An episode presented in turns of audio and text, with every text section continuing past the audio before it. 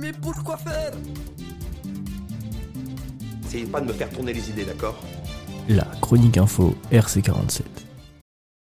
Et bonjour à tous, ici Sacha au micro droit du campus 47 et aujourd'hui on se retrouve pour parler art, innovation et société pour, je l'espère, vous faire réfléchir sur un sujet qui me touche pas mal personnellement et que je voulais partager avec vous. Alors aujourd'hui on parle d'un truc qui fait carrément flipper Elon Musk et beaucoup d'experts du domaine, les IA. Alors évidemment le sujet est beaucoup trop vaste pour tenir dans une chronique, alors on va, on va focus sur les IA qui gèrent l'art visuel, comme Dali ou Midjourney par exemple. Vous dites peut-être, mais qu'est-ce que ça signifie? Vous êtes là, vous êtes tout paniqué. Il a pas de souci, les gars, je vous explique tout. Alors, déjà, on va commencer par une définition. Une IA, c'est l'acronyme d'intelligence artificielle. C'est un robot qui a stocké tout Internet et qui s'en sert pour répondre à tes questions. Il interprète les données et adapte ses réponses en fonction des demandes. C'est donc de l'aspect adaptatif que vient le terme intelligence.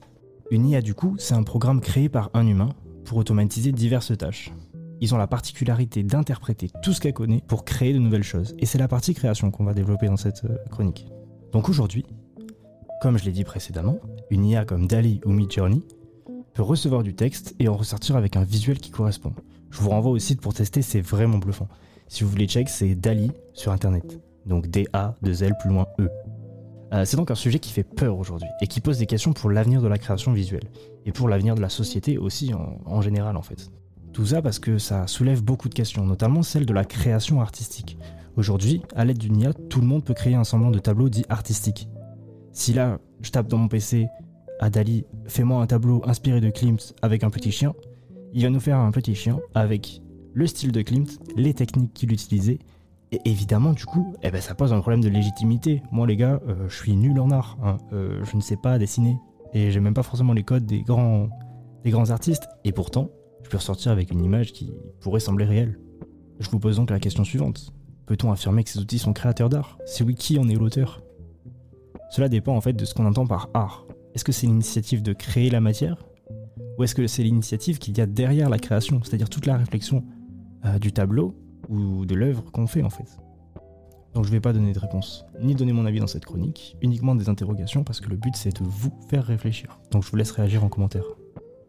Ensuite, pour les professionnels du milieu, genre les graphistes et tout, le sujet est très clivant. Certains le voient comme un outil qui leur sert à gagner du temps, et qui donc ne voient pas la chose comme un problème. Parce que c'est un gros gros outil, et pour les gros projets, ils se disent dans tous les cas, l'humain pourra jamais être remplacé. Par contre, il y en a d'autres qui voient ça d'un mauvais œil, parce qu'ils comprennent le danger et la concurrence que ça peut apporter.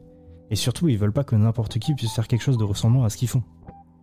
Ou, dans le cas précédent, au style de grands artistes.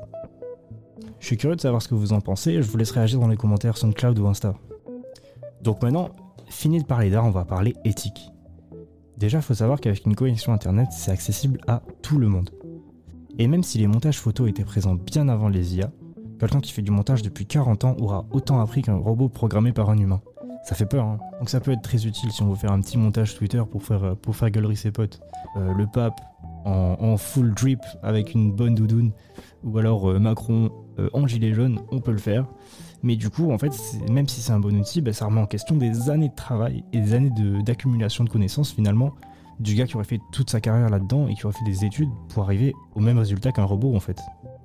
Et donc j'aimerais terminer la chronique avec cette dernière question. Euh, qu'est-ce qu'il faudrait penser de cette accessibilité en fait? En fait maintenant tout est accessible. Tu peux faire, euh, tu peux faire ce que tu veux avec, avec juste une ligne de texte et un logiciel gratuit. Alors, comment il faudrait le voir? Est-ce que c'est plutôt positif? Est-ce que c'est négatif? Donc dans le Culture Room de la semaine, on va évidemment donner notre avis. Mais je suis curieux d'avoir le vôtre aussi, donc n'hésitez pas à réagir en commentaire.